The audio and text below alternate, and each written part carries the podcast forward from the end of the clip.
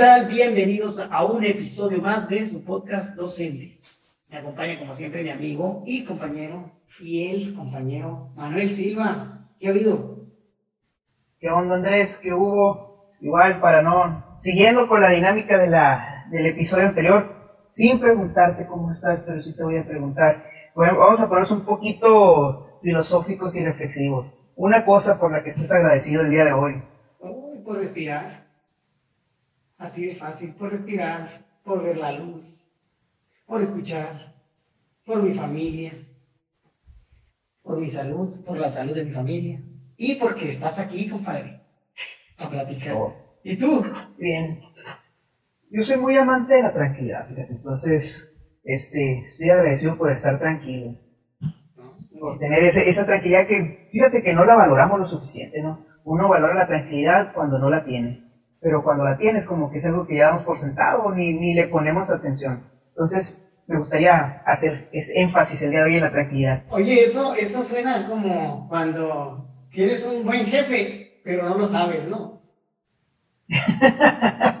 Sí, o sea, no, no, mira, ponte a pensarlo con un director, ¿no? Con un director, por ejemplo, eh, le echas y le echas y se te va y te llega otro peor y, y- y sientes tú que no valoraste lo suficiente el, el anterior, ¿no? Así debe ser la tranquilidad. Voy a, voy a aplicar la prudencia Andrés, el día de hoy. No, no, no, es que esto, lo estuve hablando con mi esposa hace, hace poco porque ella es directora y, y, y hablábamos de ese tema, ¿no? En los puestos de autoridad regularmente no se valora a la persona que está en el puesto hasta que ya no está, ¿no? Y es algo como medio triste, siento. Sí, no sí, estoy, es- no estoy es- hablando de nada personal, ¿eh? No estoy hablando de nada personal. Que ahora entrando y, y ya nos pones en aprietos aquí. No, no es nada personal, no es nada personal.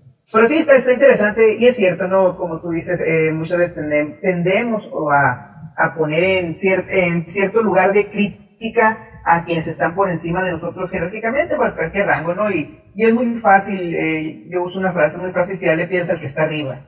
Pero muchas veces no nos damos cuenta de pues, que realmente nos apoyaba, nos ayudaba mucho hasta que ya no está, ¿no? Eh, es por la misma, será la, la naturaleza del humano de, de esa rebeldía interna que tenemos en muchas ocasiones. Pero pues interesante la reflexión con la que empezamos, Andrés, y vamos a entrar un poquito en materia, un poquito en detalle, que va muy de la mano de algo que mencionábamos en el episodio anterior, como un paréntesis, ¿no? Que me hacía, hacías alusión a algunas escuelas en las que estuviste y que pues tienes, no sé si has visto esta película donde es un muchacho, si no estoy mal, que muchas mujeres, eh, o sea, tienen una relación con él y resulta que se casan.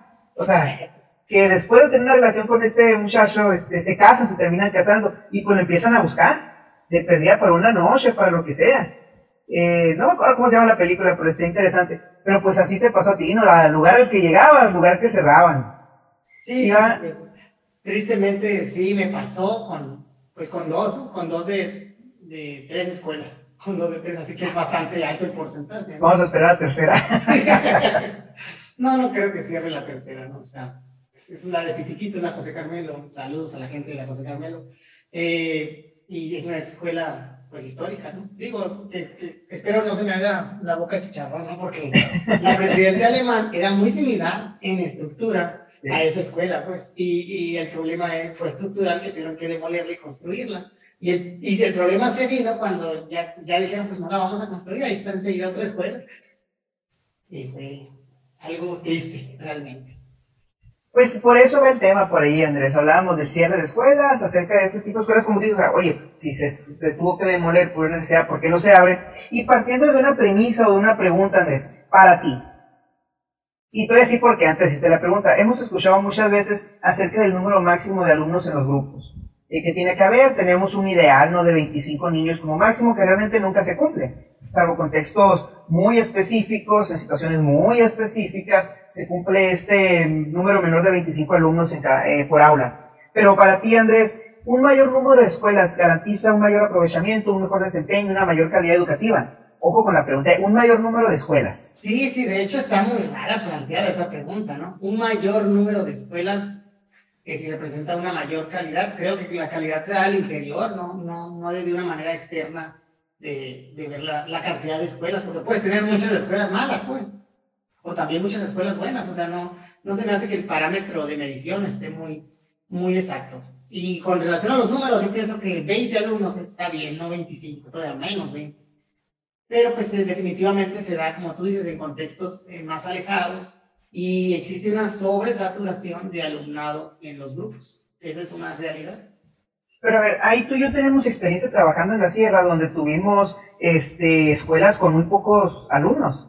Este, escuelas que tenían, dependiendo de la comunidad, pues el número de alumnos muy bajo. Y realmente sí representaban un mayor, un mayor vamos a decir, índices o indicadores de logros más altos que, que otro tipo de escuelas.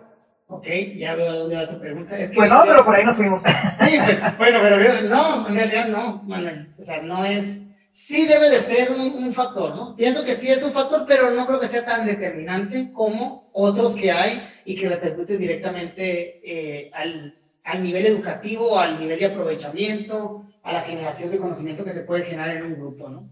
O sea, como, como son, por ejemplo, el nivel socioeconómico de la familia, los grados escolares de los padres, que son factores externos que te dan un cajón o que te ponen un suelo eh, muy firme de dónde, de dónde construir. Y pues si me hablas de comunidades eh, muy alejadas, eh, depende de, los, de estos factores que te estoy diciendo, pero muy probablemente existan en, en, la diversidad de alumnos padres de familia que no hayan terminado una carrera, por ejemplo, que estén en un grupo que se hayan dedicado al campo o a otras cosas, que son trabajos muy dignos, pero que, la escuela no fue como que su prioridad y eso puede limitar de cierta manera la vida escolar que va a tener el, alumno también. Ok, entonces, si no es por número, porque, te digo por qué, porque muchas veces, no, es que eh, debería haber más escuelas. O sea, si no es por número de escuelas, si no garantiza totalmente el número de alumnos, entonces no será que estamos enfocando mal la estrategia. Te pregunto, o te digo por qué la pregunta, o sea, muchas veces pensamos que un mayor número de escuelas garantiza una mayor calidad educativa porque pensamos que todos los niños estén distribuidos entre este mayor número de escuelas, cuando la realidad no es así. Eh, podemos tener un número predeterminado de escuelas, pero tenemos las dos, tres, cuatro, cinco escuelas que siempre van a tener, van a estar eh, con el cupo al máximo, que nunca van a tener espacio, que van a estar eh, seleccionadas constantemente por los padres y van a tener listas de espera muy grandes. Sin embargo, tenemos aquellas otras escuelas que pueden ser escuelas históricas, pueden ser escuelas en, colonias emblemáticas, si lo quieres ver así, pero pues que tienen muy bajo, muy bajo alumnado y no sube y no sube. En muchas ocasiones se nos da, en el caso de aquellas escuelas que tienen poquitos alumnos, por el, no por el contexto, sino por el tipo de colonia. Lo hemos platicado anteriormente. Colonias que les decimos colonias de abuelo, ¿no? Por ejemplo, colonias que ya son históricas, sin embargo, que los hijos o los nietos de esos, de los dueños de esas casas, pues ya se fueron ir a las periferias, se fueron a vivir a los complejos que se han realizado, a las nuevas colonias y demás. Y estas casas pues son casas de abuelos. Y sí, realmente que los niños que llegan a estar en estas escuelas son o porque viven con los abuelos o porque los papás se apoyan con ellos, ¿no? Pero realmente baja mucho la población en estas colonias y pues las escuelas las tenemos casi vacías. ¿Y cuál es el punto al que quieres llevar? ¿Cuál fue la pregunta inicial? Porque me perdí en la plática un poquito.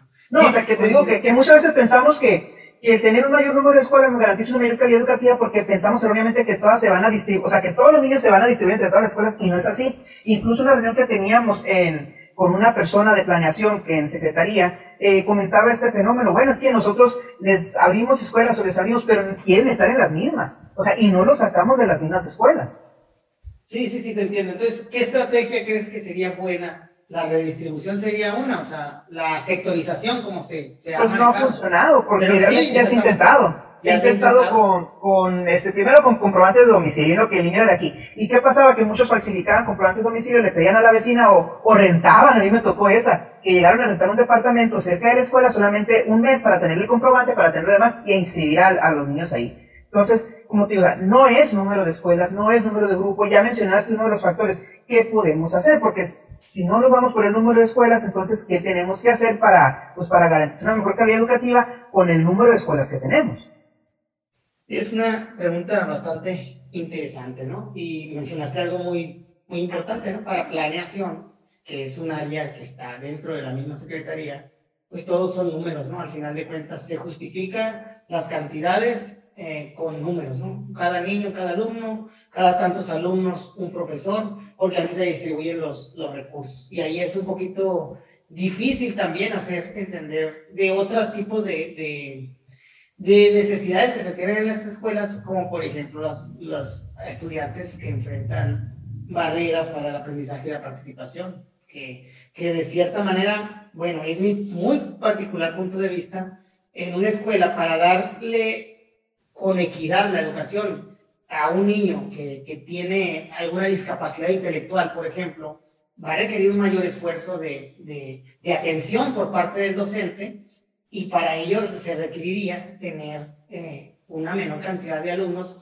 precisamente porque todo, cada alumno que tienes en el aula requiere de tu atención como maestro. Eh, no sé qué opinas tú al respecto de esto que no, o sea, sí estoy a favor de que haya un menor número de estudiantes, pero si nos vamos, como tú dices, a números, como lo pone planeación, los números no avalan esto.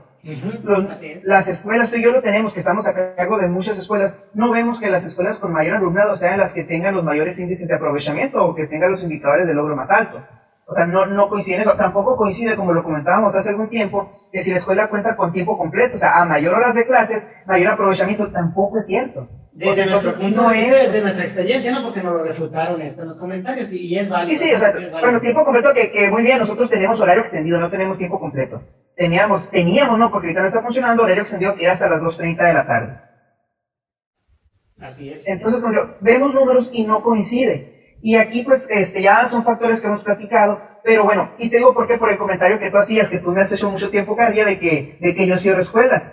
Entonces, tú estás, antes de hacerte la pregunta, me la contesto yo si estás a favor o en contra del cierre de escuelas, y yo sí todavía sí, yo estoy a favor del cierre de escuelas.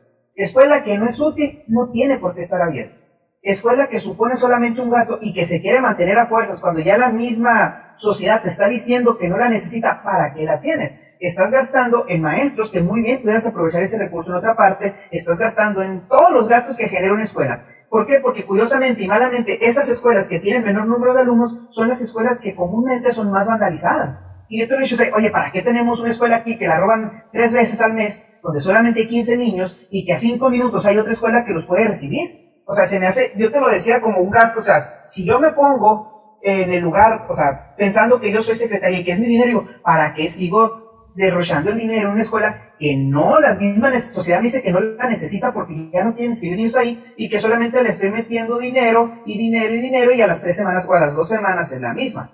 Que muchas veces se van hay papás que dicen, es que dicen que estos niños valen menos, o por qué los niños de esta, de esta escuela valen menos que los niños de tal escuela, de tal allá, ¿no? Lo que pasa es que lo que no se dan cuenta muchas papás es que esa escuela de 15 niños se le está metiendo el triple de recursos que aquella escuela de 500 niños. O sea, yo si la veo desde esa óptica, pues hay que optimizar recursos. Ojo, si la, si la comunidad no tiene escuela, por supuesto que hay, hay, que poner una escuela aquí. Pero estamos hablando de los contextos que tú mayormente nos vemos, que son contextos urbanos, donde vemos que a cinco minutos hay otra escuela. Sí, sí, sí, te entiendo totalmente, ¿no? Y al final de cuentas, cuando habla de optimización de recursos, estamos hablando que estos recursos, pues, son nuestros impuestos, ¿no? Cuando hablamos ya de, ciudadanos, independientemente de si es el recurso que viene por parte de Secretaría, es un recurso que viene por parte de gobierno y que es producto de nuestros impuestos. Y da coraje como ciudadano ver que los recursos siempre se, se desperdician, ¿no? Porque necesidades hay y bastantes. Entonces yo también estoy a favor, ¿no? En, en una pues en un contexto tan específico, una situación tan específica como la que tú estás mencionando, de una escuela donde se puede recibir que de cierta manera represente pues un gasto, sí, o sea, si puede cerrarse y redistribuirse la matrícula a la siguiente, adelante, ¿no? No le veo, no le veo ningún problema, ¿no? El problema es... Eh, ¿Cómo me refutabas que me no, cerrando escuelas? No, te la doy, te la doy. O sea, sí te la doy en, en en ese sentido, te hago carrilla porque pues de cierta manera es algo no, no tan común, pues que vayas por la vida cerrando escuelas y al final de cuentas ahorita, a, mí también me ha tocado, pues nos ha tocado precisamente porque también ha habido una baja de alumnado en cuestión de que hay, ahora las personas tienen menos hijos. Entonces la matrícula es menor y de cierta manera pues los recursos se tienen que optimizar, pues los maestros se tienen que mover a otro lado a trabajar y pues no se pierde en realidad el recurso docente, lo que se pierde es el edificio, o, ni, se pierde, pues ahí se pierde, pues, pero se deja de utilizar de esa, de esa manera, ¿no? Yo te lo digo porque yo trabajé, cuando yo trabajé en la escuela Julio Villa, hoy extinta, que éramos seis maestros, yo veía la nómina, por ejemplo, cuando me tocó ser director, y veía también el recibo de la luz, y la cantidad de niños que teníamos, y decía, ay, canijo, pues somos, o sea, son poquitos realmente, ¿no? Disfruté bastante trabajar en esa escuela con, con mis compañeros, a los que les mando un saludo también, eh, con los niños que ahí estaban, o sea, sí, sí, sí fue algo muy, muy enriquecedor. Es una escuela que, que pues, un nivel socioeconómico pues, medio bajo, bajo, diría yo.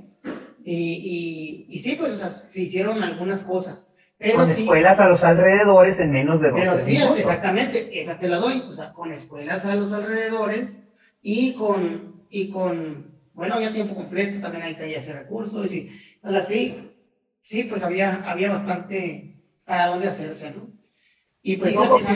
pero no, y ojo que no es fácil cerrar una escuela, o sea, yo lo digo así como, ay, cerrar escuela, pero es un proceso largo, cansado, ¿Cuál es el proceso, Manuel? ¿Cuál es el proceso de cierre? Tú que eres experto. ¿Cómo se cierra Primero que nada, lo más difícil es hablar con los papás, es explicarle a los pocos papás que quedan que la escuela va a cerrar porque ya no, o sea, la misma sociedad te demuestra que no la necesita. Esto no sea de la noche a la mañana, ¿no? Esto se va dando cuando ves que no hay alumnado para primero, que hay un niño nada más y por un niño no puedes abrir un grupo, o sea, si tienes escuelas a los alrededores, ah, primero que nada dices, bueno, no hay inscripción en este ciclo escolar para primero, y así te vas, te van disminuyendo el número de grupos.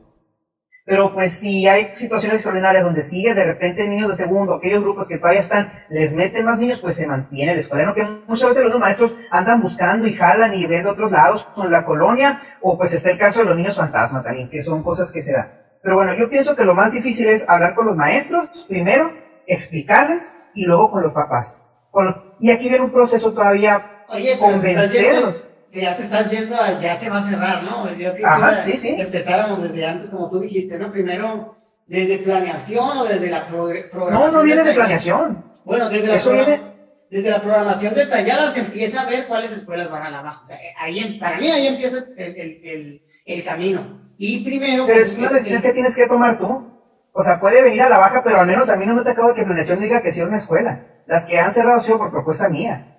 O sea, que tú la cierras por cerrar. Sí, o sea, eso es lo que yo te o sea, es por propuesta mía de acuerdo que no tiene caso que siga funcionando la escuela porque no hay niños, porque incluso en muchas ocasiones se vuelve inseguro para, me toco cuando son maestras, entonces la propuesta ha sido mía porque, o sea, es, ese, obviamente. Pero, está basada en los números, ¿no? De las cantidades. Claro, claro. Sí, sí, sí. Y apoyado en todo momento por, por la, por la dirección de área a eso voy, que, que, bueno, en mi caso lo primero fue eso, que, que dejas de inscribir en primero porque viene la baja, y eso es con acuerdo en la, en la dirección de área, ¿no? Donde se ve la programación detallada para lanzar la propuesta que se, que se da con, con planeación en, en la PRODEC.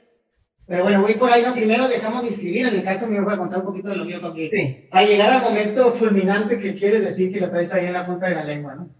Pero pues voy, voy por ahí. Primero es, se deja de inscribir en primero, o la escuela que ya va dejando de, de, por ejemplo, si tiene dos grupos, dos de cada uno, primero deja de inscribir y inscribe uno y se hace de seis grados. Y después ya empieza a dejar de inscribir de, en, primer grado, ¿no? En primer grado y se va yendo con, eso se le llama como las fusiones naturales, ¿no? Salió un sexto y, y ya no entra primero. Entonces, eh, los recursos se reacomodan. Nadie pierde su plaza antes de que, de que salga algún comentario de ese, ¿no? Sino que se busca la manera de apoyar a alguien de ahí para que se le pueda dar un cambio por necesidad del servicio, al menos aquí en el estado de Sonora está así, que se acomodan antes de los cambios, eh, que los cambios, la convocatoria de cambio regular. Bueno, sí, es más fácil cerrar una escuela vespertina que una matutina. O sea, los cierres de vespertinos son mucho más sencillos que los matutinos porque en muchos casos los vespertinos los trasladas al turno matutino y no hay tanto problema. Yo creo que lo más fácil es un turno vespertino. Pero el caso de la escuela que tú mencionas, la Julio Villa, que es donde tú estuviste, este, y que a mí me tocó recorrer de niño esos pasillos, si no es que en el vientre, no recuerdo bien, eh, o sea, es más difícil porque una escuela de turno matutino. Entonces, se viene esta parte, primero que nada, como decíamos, pues, hablar con los papás, explicarles, tener reuniones con todos los papás y que te empiecen a decir que por qué eso, pues el argumento, ¿por qué? ¿Por qué estos niños no valen? ¿Por qué los niños de allá, de aquel contexto, sí valen? Y les tratas de explicar y pues bueno, de ahí empiezas a ofrecer qué escuela les interesa a esos papás. Porque también hay muchos papás que la toman por lo bueno. Bueno, entonces tú me aseguras que me vas a acomodar en la escuela que yo quiera de aquí soy. ¿Por qué? Porque las acomodan en escuelas que anteriormente no los habían podido acomodar. Digo, esa, fue una recurrente, ¿no? Ok, ya se logra ese proceso, se, se, pues se trata, ¿no? Ahora eso es inscribir a esos niños, porque pues tú estás, tienes que garantizar que queden inscritos para el siguiente ciclo escolar. Ojo, no me cerrar en un momento, sino vamos a decir, en abril, mayo, junio empezamos con las pláticas ya para garantizar que en agosto esté, o sea, se termine el ciclo y al siguiente ciclo ya están inscritos en la nueva escuela. Y aquí con los maestros, lo que tú dices, a ver, maestro, pues en el caso de los que son de plaza base, tenemos todas estas escuelas, ¿a dónde les interesaría irse o a qué escuela les gustaría irse? De esta, le damos una lista. Ahora hay casos muy específicos que maestros que son de fuera. Bueno, ya depende del lugar donde tú estés. Si es un lugar, vamos a poner el Estado Sonora Hermosillo. Hermosillo siempre nos ha dicho que no, no se ofrece. O sea, por la cuestión de que es el de alta demanda, ¿no? Pero me tocó una situación de otro lugar de alta demanda donde la maestra se ganó la lotería. Porque por antigüedad no iba a poder llegar a, ese lugar durante mucho tiempo. Pero como fue un cambio, como te dices, por necesidades del servicio, este, pues la maestra salió beneficiada y se fue a esta localidad. Entonces, ya que acomodas a los maestros, pues ya viene la cuestión de que también es muy cansada, porque ahí me tocó hacerlo personalmente con la directora, eh, no lo hizo la supervisora, la cuestión de inventarios. Es una, y más cuando son escuelas que tienen, o sea, añades, más de 50 años, pues imagínate qué tantos detalles de inventario. Y luego cuando pasa un director que no movió nada, acá como mi amigo, a mí es cierto. No, pero sí. Yo nomás hice altas porque le compré cosas a la escuela, para que batallaran los demás. Sí, las bajas ahí están. No, y, y sí nos tocó ver un mundo de cosas. Eso es un proceso muy pesado, te digo en mi caso cuando lo haces personalmente. Pero vale la pena, o sea, vale la pena por el hecho de que, al menos yo lo hacer, se está buscando que el recurso se invierta de una mejor manera. Y lo mismo, o sea, y no tengo reparo en decirlo, así como también he fomentado, he promovido o he buscado el cielo de algunas escuelas que no me parece, especialmente turnos vespertinos, a mí, o sea, no lo veo natural, probablemente ya esté mal, pero yo no veo natural que un niño tenga que asistir a la escuela en las tardes. Eso se da mayormente cuando el, no hubo la capacidad. Sí, hay sobrepoblación de Así es, y se hace la tarde, ¿no? Pero no es porque sea algo natural, vamos a decirlo de esa manera. Pero también el caso contrario, yo soy de los primeros que impugna y que busca y que mueve y que hace el proceso junto con los directores para abrir grupos nuevos. No me ha tocado escuela porque la escuela que me prometieron me dejaron vestido y alborotado y con, si te la sabes esa, la he contado o la cuento. A ver, una, cuando estuve en Peñasco, este, teníamos un problema en una colonia pues nueva en San Rafael, donde teníamos sobrepoblación y pues estaban generando ciertos problemas. Entonces que nos dijeron, bueno, vamos a buscar la manera de si no podemos construir escuela en este momento no vamos a construir aulas, ok. Pero en lo que se construye, pues hay que aceptar el grupo para que Planeación nos construya más aulas y se quitaría tiempo completo y estarían tres grupos en la tarde, pero con la promesa de que va a construirse una escuela nueva. Pues todo el mundo, o sea, de secretaría me dijeron, me acuerdo que tuve muchas llamadas y, no, sí, la escuela ya está lista, ya está programada y todo. Pues ahí me ves teniendo un mitin político con un mundo de papás habían cerrado la escuela, se había pues, un alboroto con policía y toda la cosa, había estado el supervisor, pues ya fui yo a hablar con los papás, ahí estoy, a ver, denme chance, vamos a hablar, papás, si nos cierran la escuela no podemos hablar, al día siguiente, pues organizamos un meeting, le digo yo, porque así me sentí como político. Pues llegué y estoy enfrente de todo el mundo, todo, yo ya iba con propuesta en mano, me habían prometido la escuela, hasta el lugar y todo.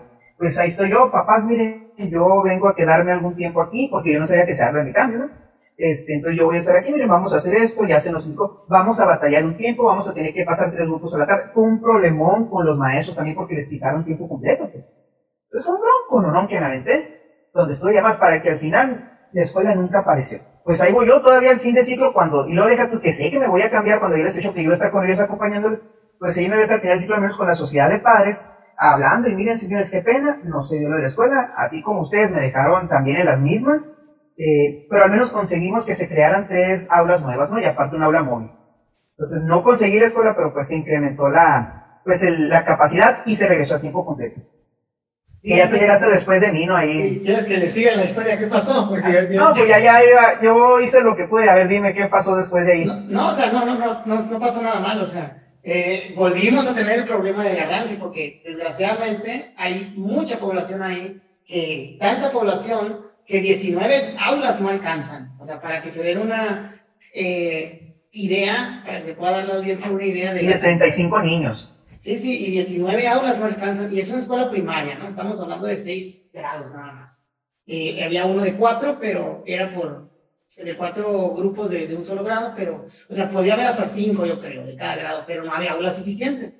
Entonces, eh, nosotros también nos tocó la parte de, lo del tiempo completo, ya estaban las aulas y empezamos, pero el detalle se dio cuando ah, creo que seguían teniendo que estar en la tarde unos, unos grupos, porque no alcanzaba, pues, porque, pues no, no. Entonces, yo lanzaba una propuesta que era de dividir, así como tú dijiste, o sea, ya, la clave sí se tenía, lo que no se tenía era la escuela, porque hasta hace como un año se dio de baja la clave de la nueva escuela que realmente nunca se hizo. Pues. Entonces, eh, a lo que voy es que la propuesta en aquel momento ya, ya mía era 12 grupos de una escuela y 7 a otros en el mismo edificio. ¿Cómo se ha hecho? ¿Cuántas escuelas no conocemos? Principalmente del sistema federal, que están en una misma, en una misma, que colindan, pues, que están en un mismo terreno. Era muy grande, por cierto. Sí, sí, que, y ahí sí será grande, pues, que pues de aquí para allá, para mantener a 12 maestros con tiempo completo y solamente 6 se iban a quedar sin el tiempo completo porque iban a compartir el, el aula por la tarde, algo así. Entonces, eh, total que no se hizo nada. Así me dejaron bateando también con la, con la propuesta y quedó de 19 y así quedó. Y creo que, que, con el tiempo completo, ¿no? Y ya, ya no hubo grupos en la tarde ni nada. Y, o sea, porque la idea era esa, pues eran, iban a ser tres, como que iban a ser tres escuelas, pues. Una de 12 y dos de seis, pero en el mismo, o sea, en el mismo edificio, seis en la tarde y en la mañana. ¿Para qué? Para que unas pudieran tener el tiempo completo los de 12 y las de 6 pudieran cambiar de turno en ese interno. Con la misma clave. Con la misma clave. O, la que ya estaba para la escuela que nos prometieron. Y iba a ser otra clave, porque iban a ser dos escuelas nuevas, o sea, iban a ser dos claves nuevas, ¿no? Para de 6 cada una. Sí. Pero no, no se hizo nada. Y ahorita ahí está muy bien. Ah, pues sí, sí, y son de las cosas que uno dice, bueno, o sea, yo te digo, ay, que el cerrar escuelas, pero pues cuando ha sido necesario lo hemos buscado hacer y cuando ha sido necesario tenemos buscado abrir, así como los incrementos de grupo. Sí, y de hecho eso de los incrementos está bien mencionarlo también, ¿eh? qué bueno que lo mencionas, porque hay un proceso para incrementar grupos, que es los primeros 15 días del ciclo, se supone que son eh, los primeros 15 días del ciclo, tú estás recibiendo niños, y anotándolos y tienes que tener cierta cantidad para mandar al área la propuesta para que la pueda mandar a planeación y que te autoricen en esa propuesta, porque también ya me pasó, me pasó en una ocasión que dispusimos de un aula para garantizar el, darle, darle servicio a un grupo, pero era un aula que estaba preparándose para ser aula de medios. Entonces dispusimos de ella, la supervisora y un servidor, y no nos pusimos bien de acuerdo con la directora y tuvimos un problema, pues realmente. Ahí yo, uno también aprende de los errores que va, que va teniendo. ¿Por qué? Porque ellos ya tenían proyectado hacer eso, pero pues nosotros privilegiamos, que pones en una balanza, ¿no? Y privilegiamos el garantizar el derecho a educación de 30 niños, 25, 27, que eran los que, los que estaban pidiendo y no quedaban en ningún lado porque estaba, prácticamente era la única escuela a la que tenían acceso, ¿no? Esto fue en la comunidad de San Luis y San Luis pues tiene un problema de, de transporte público, ¿no? Como, otros, como otros municipios también, y, y es difícil los traslados, las distancias son muy largas, pues las cuadras están muy grandotas para andarlas caminando y, y sí, sí se abre el grupo, pues, pero en esos oficios uno tiene que poner, tengo el aula, tengo un mobiliario, me falta el recurso, me falta el profe nada más. Y ya, si tú tienes todo, pues planeación te lo autoriza siempre y cuando lo justifiques con, con las cantidades de alumnos, ¿no? Checan en el sistema y así. Fíjate que ahí tengo muy buena experiencia porque nunca me han negado un incremento. Pero sí, para mandar yo incremento, me pongo de acuerdo, supervisor, esto es lo que tenemos que nada de que un oficio quiere un incremento, no, vamos a poner lista de alumnos, ya tenemos mínimo cuando no estaba Yoremia, ¿no? Tenemos el acta de nacimiento, ya tenemos el, o sea, todo eso, y propuesta que hemos mandado, propuesta que se ha aceptado, ¿no?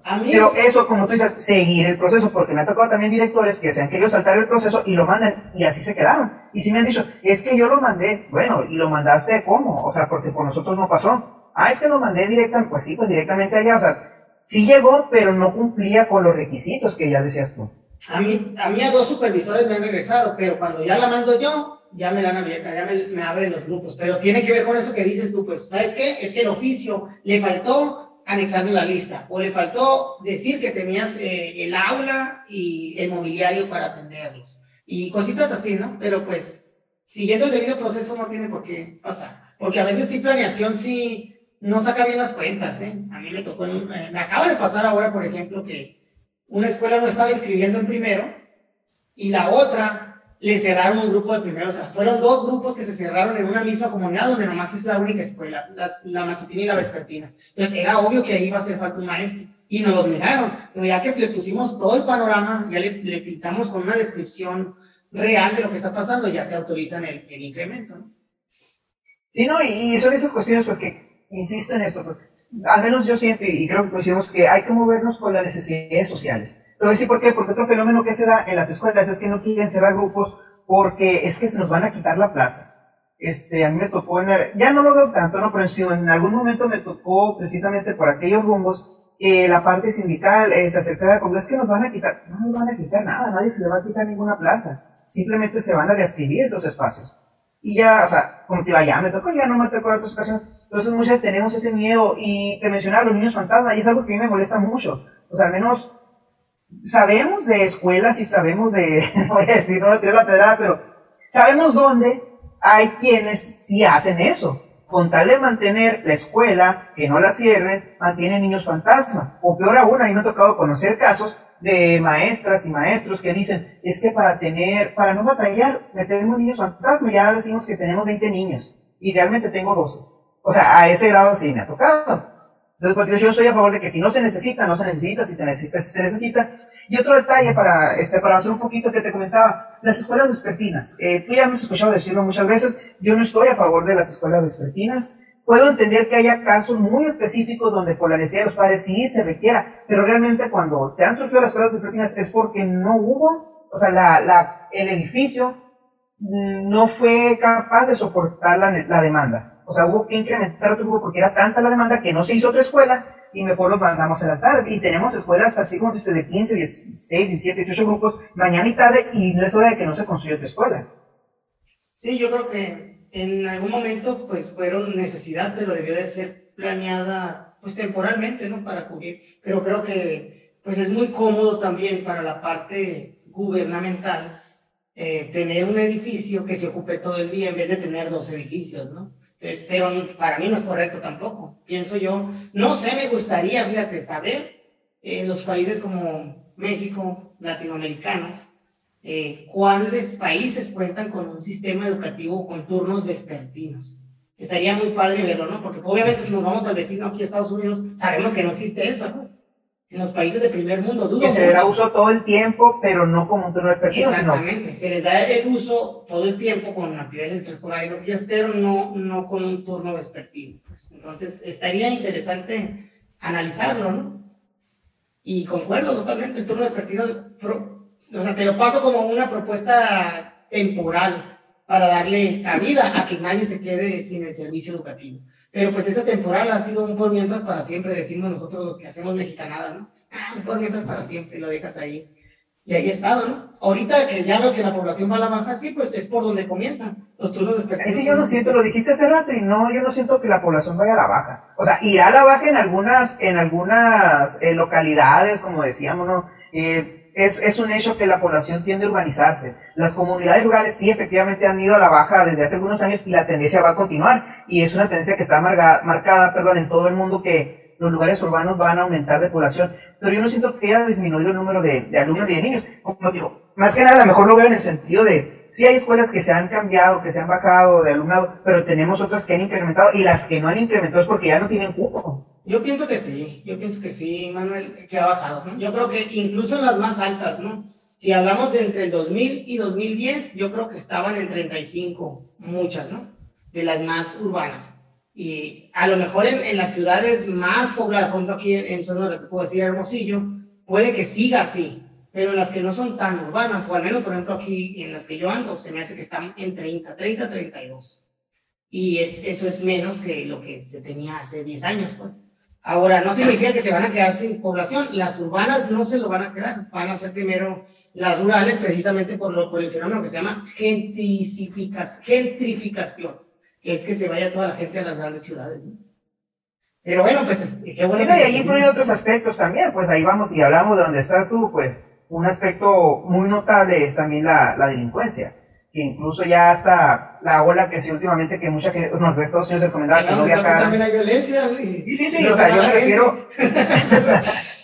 pero es una ciudad, o sea, bueno, tiene la ciudad más grande, pero no se va a ir para la gente de aquí. Sí, sí, sí, sí, te entiendo. Y puede ser que tengas, que tengas algo de razón en lo que, en lo que mencionas, pues porque sí, sí, hay de violencia a violencia y, y, y se distingue, ¿no? Pero bueno, no lo, no lo sé, ¿no? Eh, también la estadística que vimos de cantidad de niños, sí, sí fue poco menor, pero fue poca, pues no fue tampoco, no es, no es la gran cosa en realidad, en el servicio educativo estatal, al menos aquí. Oye Andrés, y por último vamos a cerrar con un poquito un tema un poquito aparte, ¿no? Este, pues hablamos de las escuelas y por qué muchos papás, eh, o tenemos aquellas escuelas de alta demanda, que es como se les nombra, o como se les menciona Y pues vemos que estas escuelas muchas veces están muy bien y los papás malamente piensan que es el gobierno quien mantiene estas escuelas. Esas escuelas que, que pues tienen ese prestigio, piensan que son el gobierno quien constantemente le está dando dinero y realmente si nos vamos a la experiencia tuya y mía, voy a hablar por mí, eh, a las escuelas que más dinero se les manda o a las que más dinero se les mete, no son necesariamente las que están mejor. Y vemos que las escuelas que están mejor es realmente por los padres. Obviamente con, el, con el, la coordinación de la dirección, maestros y sociedad de padres, ¿no? Pero este, realmente las escuelas que mejor están es por los padres de familia. Sí, sí, coincido, ¿no? Mira, sí hay escuelas que se les mete mucha feria que realmente cuando, cuando hablamos de dinero, eh, regularmente cuando entra la parte política, que a mí no es algo que me gusta mucho, pero que así funciona, siempre buscan donde hay mayor impacto y en muchas ocasiones sí se van por escuelas numerosas y esas escuelas numerosas pues sí son escuelas que, que tienen bastante alumnado, ¿no? Pero no, no, no por un proyecto que entre y cambia la gran cosa, porque precisamente por tener mayor alumnado, también el gasto de mantenimiento es mucho mayor, ¿no? En cuestión de sanitarios, en cuestión de materiales de limpieza, y, y, y que son cuestiones que, que pareciera que, que están por default, pero que no se sostienen por parte de eh, gubernamental. Eh, vamos a hablar de cómo está, al menos en el estado de Sonora, cómo funciona la parte de, del ingreso, ¿no? Eh, del ingreso de las escuelas. Lo que paga el gobierno, lo que paga Secretaría de Educación Pública o Secretaría de Educación y Cultura, es básicamente los servicios básicos, agua, luz y lo que es la nómina, el pago de, de, los maestros. Pero fuera de eso, no, no hay un recurso que sea recurrente que entre a las escuelas, salvo lo que son las tiendas escolares. Pero pues ahorita, por ejemplo, en pandemia no hay tiendas escolares. Entonces, ¿cómo se están manteniendo las escuelas? Hubo un kit de limpieza que se envió a principio de, de, de este ciclo escolar 2020-21, pero pues es, es, obviamente es algo que es un, un, ¿cómo se dice? Consumible. Es algo que se va a ir. Entre más alumnos tengas, más rápido se te va a acabar el gel antibacterial, el jabón y las servilletas que, que vinieran y el trapeador de tanto usarlo. Entonces, eh, sí es cierto que esas escuelas, cuando tienen tienda de escuela, pues tienen un ingreso mayor, pero también es mayor el gasto de, de mantenimiento que, que generan, ¿no? Entonces, regularmente se mantienen, pues más que nada con las actividades que se promueven por parte de, de las sociedades de, de padres. Y, y, eso es lo que realmente las mantiene como de cierta manera con una categoría alta, ¿no? Eso, eso también en mi experiencia, eso es lo que, lo que es. No es lo que pienso que sea lo mejor, pero también entiendo la parte de que eh, la parte gubernamental pues no ha podido hacer un, una inversión de recursos sostenida sobre las escuelas eh, que sea eficiente realmente para mantener las al 100, pues. Realmente es donde, caen las obras, caen obras cuando hay reparaciones de baños muy profundas, eh, reestructuración de paredes, algo cerco perimetral. Ese tipo de obras sí sale por parte de las secretarías, pero no son tan fáciles de, de conseguir. O cuando tienes un programa, pero pues ahorita ya no hay programa de escuelas de tiempo completo. Está el programa eh, La Escuela es Nuestra, pero no sé, eh, por ejemplo, en mi caso de 54 escuelas que tengo, nada más una lo tiene. Entonces, eh, una de 54, ¿qué porcentaje es? El 2%, más o menos. Entonces, aparte que, que las obras vienen con un catálogo en lo que te puedes gastar ese dinero. Y a veces son cosas que no puedes comprar. Por ejemplo, te voy a dar un, un ejemplo muy claro que, que se vive contextualmente en la región que estoy yo en el noroeste del estado que es la necesidad de tener ahí aulas refrigeradas, que a lo mejor es de todo el estado, pero acá tenemos las temperaturas más altas. Eh, entonces, y no puedes comprar aires a veces en esos programas. Entonces te dices, o sea, es lo que ocupo, pero no puedo, entonces, ¿qué onda, pues? No lo puedes ejercer a la necesidad real. Exactamente. Oye, fíjate que, que con lo que comentas, ¿no? Y también un poquito de esta cuestión de cómo, pues cómo apoyar a la escuela con, de las diferentes formas. Había un documental, un, corto, ¿no? Un documental corto de Michael Moore, que es un documentalista, donde hacía referencia a cómo pues eh, ponía en perspectiva la escuela de Finlandia, que tan, tanto hemos escuchado nombrar, en comparación con la de Estados Unidos. Lo hacía de una manera crítica y con, utilizando pues la sátira que le, que le caracteriza, Pero aquí decían algo los maestros, es que aquí en nuestras escuelas no hay escuelas de paga, o sea, muy contra el caso, pero no hay escuelas de paga, no hay escuelas particulares. ¿Por qué? Para que el mismo, o sea, el pobre y el rico estén juntos. Y que el pobre, perdón, que el rico conozca al que en su momento va a ser su empleado. Tristemente no lo da a entender así. Y lo trate mejor. Y que no es un desconocido para él. Pero también para que el papá rico se preocupe por la escuela a la que va a ir su hijo y le, le meta dinero. Entonces, esa cuestión de la corresponsabilidad, ¿no? O sea, curiosamente, se, ay, pues le están encajando a no, pues yo, o sea, todo papá que tenga dinero, así, no, pues yo quiero que mi hijo esté bien, no importa que yo lo tenga que meter más. Y esa corresponsabilidad la vemos también en las escuelas, y va muy de la mano, como tú dices, todas las, las dificultades que se, que se tienen para conseguir recursos o para invertirlos como tiene que ser, o como tú dices, bueno, algún que otro programa político, que últimamente no me ha tocado verlo, ¿no? Sí recuerdo que antes se daba mucho en tiempos de campaña, que últimamente no me ha tocado ver que ese dinero vaya para las escuelas como tal, si acaso una donación en especie muy simbólica y así, pero ya como un programa no. Pero bueno, o sea, esa corresponsabilidad que muchos papás, curiosamente, que pelean por esas escuelas de alta demanda, eh, llegan y se dan cuenta, ay, es que aquí piden mucho. Bueno, es que es la dinámica, de y no es que los pida el director, no es que lo pida los, los maestros, lo que pasa es que entre los mismos padres ya tienen ese acuerdo de, de pues, tener, mejorar la escuela. Y lo mismo se pudiera hacer también, obviamente entendemos la diferencia de contextos, que hay muchas diferencias de contextos este, socioeconómicos y demás, pero muchos de esos papás que buscan en escuela están en contextos difíciles, pero allá sí van y aportan. Y entiendo también por lo que te decía. O sea, oye, pues si yo pongo mis 20 pesitos, mis 100 pesitos, y veo que en dos semanas ya se robaron todo, pues como que sí da coraje, ¿no? Y va un poquito la reflexión del, de las ventanas rotas, no sé si recordarás eso. Un carro que lo dejan en un barrio con las ventanas rotas, en un barrio pues lo destrozan, pero ese mismo carro en un barrio bonito, lo dejan bien y al tiempo le destrozan las ventanas y ven cómo lo terminan desvalijando también. O sea, no era por la colonia, era como el dejar ahí las cosas. Yo siento que va de la mano también con eso. Sí, no, tiene razón. Ahora las actividades que se hacen pues varían, varían mm, de escuela a escuela. Mm, depende del tipo de escuela, o sea, si hay escuelas que pueden aportar lo que los padres pues quieren o pueden aportar, mm, así nomás, una rifa o lo que sea, lo hacen. Yo eh, recuerdo que en aquel momento, en la Julio Villa precisamente, cuando hacíamos una actividad con la sociedad de padres, pero viendo la colonia, nosotros lo que pedíamos, su apoyo era, dice, bueno, hacíamos una hamburguesada. Decía, bueno, si ya un, todos los días tienes que comer, o sea, nosotros te vamos a, apóyanos, este, día trata de comer hamburguesas de aquí de la escuela y ese dinero pues se va a ver reflejado pues en, hojas blancas que van a tener los salones y demás para que se pueda dar eh, los aprendizajes de, una mejor manera. Una mejor calidad.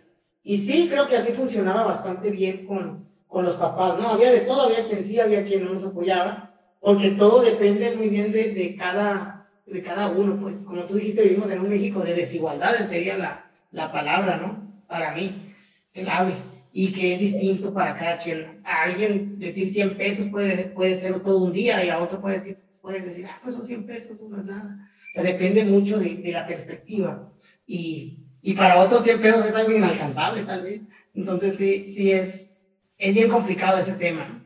Pero bueno, la realidad es esa, que la escuela eh, se mantiene, pues en gran medida, con el apoyo de, de, los padres de familia. Y cuando hablo en gran medida me refiero al mantenimiento, ¿no? porque sí, gobierno aporta y no aporta poco realmente, aporta pues bastante pagando la luz de todo el edificio, el agua y eh, la nómina de, de, los maestros. Claro que sería necesario que se que tuviera algo más, sí, lo ideal sería que tuviéramos pues un recurso cada, cada escuela para ejercerlo, como en algún tiempo se, se planteó, ¿no? E incluso estaba en la ley del estado de, Sonora, de que por cada estudiante se tenía cierta cantidad de dinero al año para poder hacer este tipo de gastos, ¿no? Y se estaba promoviendo mucho la, de que en las escuelas ya no se diera ni un peso por parte de los padres de familia, pero pues terminó siendo insostenible. Pues. Oye, recuerdo una frase que no recuerdo si te la escuché a ti hace poco, donde no hay presupuesto que alcance. Es que es eso, pues, o sea, también vemos y hemos platicado cómo Sí, le metes, le metes, pero pues eh, las mismas condiciones o situaciones de México te están robando. Y ahora no queremos decir que las escuelas que están en los mejores contextos o los contextos más fuertes son mejores, no, porque hay muchas escuelas y volviendo al ejemplo de la ventana rota. O sea, cuando tú cuidas algo, y ponemos el ejemplo este de la pluvia, cuando tú cuidas algo y lo mantienes y le das cuidado, pues es menos probable a que pues estén constantemente sobre eso. O sea, aquí mm, no se trata de decir, ah, las colonias más favorecidas están bien y las no, pues ni modo, ya, ya se moraron, ¿no? O sea, sabemos que hay escuelas que le están viendo que los mismos vecinos cuidan. Lo que da coraje es cuando los mismos vecinos roban. O sea, eso es donde yo voy que, da coraje. Porque hay escuelas que están en colonias, eh, pues, que se caracterizan por tener un, índice alto de, criminalidad, pero pues que la escuela la respetan. ¿Por qué? Porque ahí la comunidad se pone por... Pero pues da coraje, como o que tú sabes que el de enfrente es el que está echando ojo para avisar cuando no hay nadie que se roban las cosas. ¿Y qué hará que una escuela, por ejemplo, sea respetada o no? Los vecinos, para mí, los vecinos. Los vecinos. Sí, o sea, no me refiero a los vecinos solamente, sino a la comunidad, la colonia. O sea, vamos a decir, hay vecinos este, que están al pendiente de la escuela y ven cualquier cosa. Incluso con los mismos, oye, a la escuela no te metas. Oye, o sea, no sé si me explico, pues el- entre vecinos ya se conocen quién hace las cosas.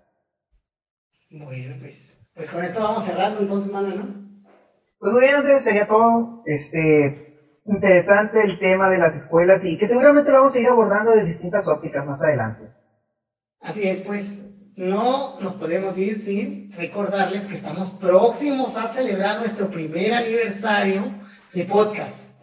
Ya en unos tres episodios más, yo creo, ya, ya estaríamos un año con este proyecto y, y, pues queremos invitarlos a, a eso, ¿no? A celebrar con nosotros, vamos a hacer un pachamao, ¿no es cierto?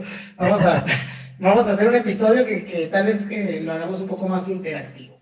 Y pues para estar al pendiente, síganos en las redes sociales, Profe Andrés Morales en Facebook y Andrés Morales 1 en YouTube. También escuchen esto en Spotify, aunque no,